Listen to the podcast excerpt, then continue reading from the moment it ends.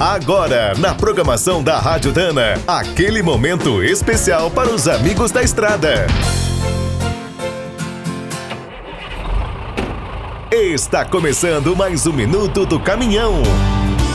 Fique por dentro das últimas notícias, histórias, dicas de manutenção e novas tecnologias. No segmento de veículos pesados, poucas indústrias brasileiras foram tão criativas quanto a Bizelli. Hoje vamos relembrar essa história. Em 1953, o italiano Achille Bizelli foi um dos fundadores da Massari.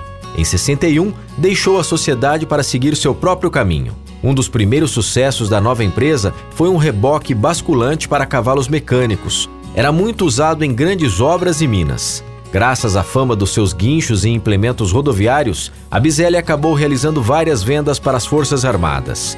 Também participou do desenvolvimento de blindagens, de projetos de modernização de tanques e até fabricou caminhões anfíbios. Em paralelo, seguiu investindo na linha de reboques e criou diversos veículos especiais, como viaturas de bombeiros e carros fortes. No auge, a Bizelli chegou a contar com fábricas nas cidades de São Paulo e Salvador. Criou até plataformas para cargas indivisíveis. Mas, apesar do sucesso, a empresa não resistiu às seguidas crises econômicas e, após uma concordata, fechou as portas em 2004.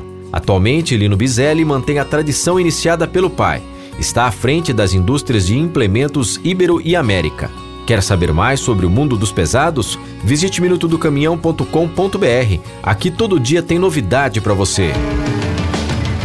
O Minuto do Caminhão é um oferecimento de Spicer e Álvaros, a dupla imbatível em componentes de transmissão, suspensão e direção. Quem é do trecho já sabe, para ficar bem informado, a Rádio Dana é sempre a melhor sintonia.